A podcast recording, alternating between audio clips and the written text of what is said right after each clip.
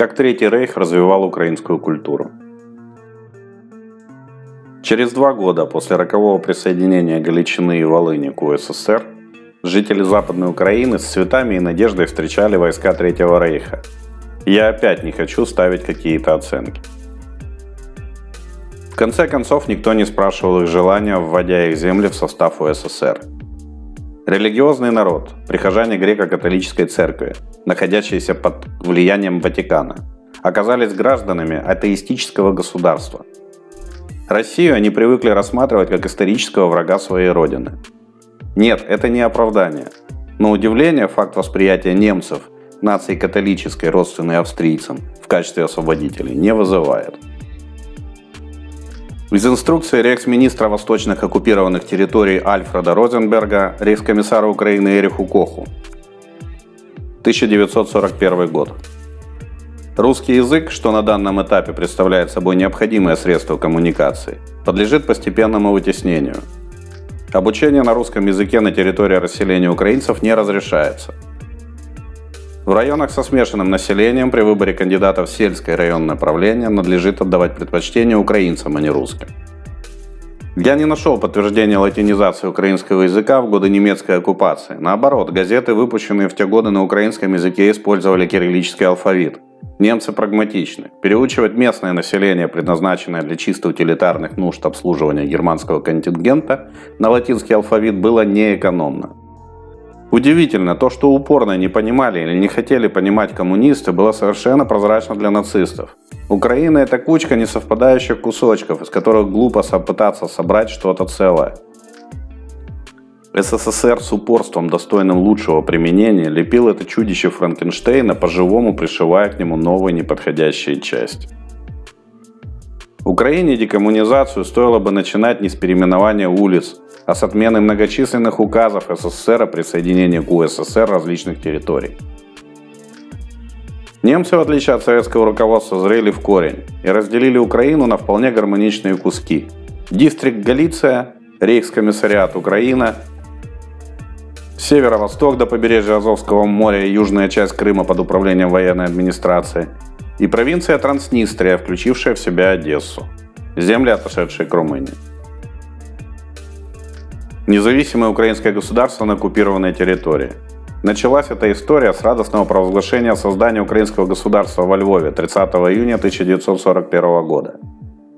Произошло это сразу же, как только в город вошел батальон Нахтигаль. Восторженные отцы-основатели готовились под мудрым руководством Адольфа Гитлера освобождать соборную Украину от советской оккупации – этот акт независимости был одобрен Канарисом, но руководство НСДАП его категорически отвергло.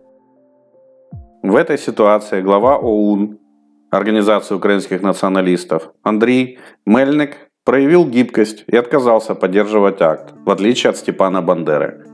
Началась резня внутри организации. Количество жертв исчислялось сотнями. Бандера был арестован и вывезен в Берлин для дачи показаний. В газете «Украинский националист» в сентябре 1941 года Мельник проявляет гибкость и осуждает Бандеру и провозглашение независимой Украины. Он пишет, «Рафинированно сплетенная провокация Москвы не удалась. Бандериада получила в самом Львове по лбу». Да более знакомая риторика. Что бы ни случилось, виновата Москва.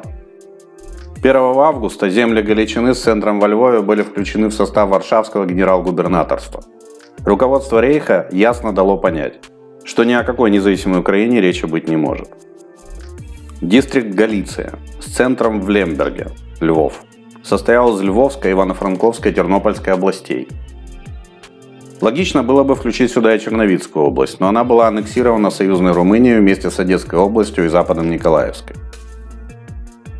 И вполне понятно, почему Волынь, исповедующая православие с 1839 года, в Галицию не вошла, как и Закарпатье с русинским населением, довольно враждебно настроенным Польше и галичанам.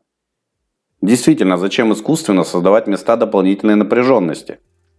А зачем это было нужно руководству СССР?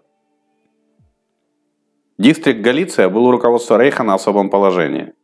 Снабжался он намного лучше, чем земли рейхскомиссариата Украина и тем более территории, аннексированной Румынией. Валютой был польский злотый, а не воссозданный немцами украинский карбованец. Из дистрикта в рейскомиссариат массово пошла контрабанда. Организация украинских националистов ОУН под руководством одного из героев современной Украины Мельника была запрещена на территории рейскомиссариата. При этом базировалась во Львове и вполне хорошо себя чувствовала на территории дистрикта Галиция. Дистрикт печатал газеты и книги на украинском языке. Из местного населения было создано 9 полицейских батальонов и целая дивизия СС «Знаменитая Галичина». Кстати, несмотря на то, что дивизия входила в структуру СС, украинцы, служившие в ней, не перестали быть унтерменьшами. На территориях, заселенных немцами, бойцам дивизии запрещено было ночевать в немецких домах, принимать пищу совместно с настоящими немцами. Вот такая она, украинская гордость. Первые же месяцы существования дистрикта было практически полностью ликвидировано еврейское население – Никаких возражений и протестов со стороны местного населения не последовало. Поляки тоже подпадали под репрессии, ликвидировались или вывозились за пределы дистрикта. Одним словом, население дистрикта Галиция в большинстве своем мечтало стать полноценной частью Третьего Рейха. Правда, план ОСТ такой возможности не предполагал. Но кто обращает внимание на мелочь? На Майдане 2013 года протестующие студенты были уверены, что евроинтеграция означает немедленное вступление в Евросоюз со всеми плюшками, включая открытые границы, европейские пенсии и зарплаты. На самом деле все это не гарантировалось, и никакие сроки не назывались. Текст соглашения, в отличие от плана ОСТ, засекречен не был. Про приоритеты руководства Третьего Рейха – на оккупированных территориях было важно, во-первых, не допустить смешения арийцев и унтерменьшей. В связи с чем планировалось строить отдельные поселения для немцев, в которых не допускалось бы проживания украинцев. Украинские населенные пункты должны были возглавляться органами самоуправления из местных, чтобы они продолжали жить в тех же условиях, что и до прихода немцев, без немецкого порядка и чистоты. Вторая задача была снизить общий уровень образованности населения. Русский язык на Украине был под запретом, Вывески и указатели изготавливались на немецком и украинском языках. В школах немецкий преподавался только разговорный, с минимальным словарным запасом около 600 слов, необходимым обслуживающему персоналу для понимания господских приказов. Письмо и чтение не преподавались вовсе, а математика ограничивалась счетом до 500. Большего немецкой обслуги не требовалось. Современные украинские хлопчики, зигующие на фоне знамени Третьего Рейха или Вольфсангеля, выглядят особенно грустно на фоне судьбы, уготованной им планом ОСТ – Считать ли этот период расцветом украинской культуры, решайте сами.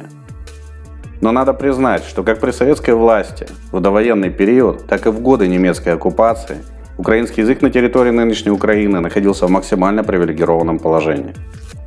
Посмотрим, что было дальше, вплоть до создания независимого государства Украина.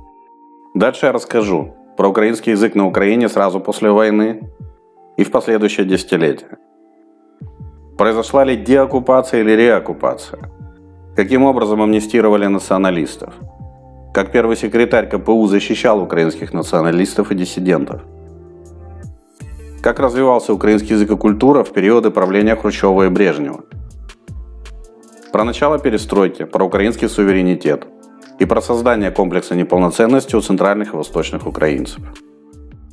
Если вам нравятся мои рассказы, то самая лучшая поддержка автора – это лайк, комментарий, репост. Заранее спасибо.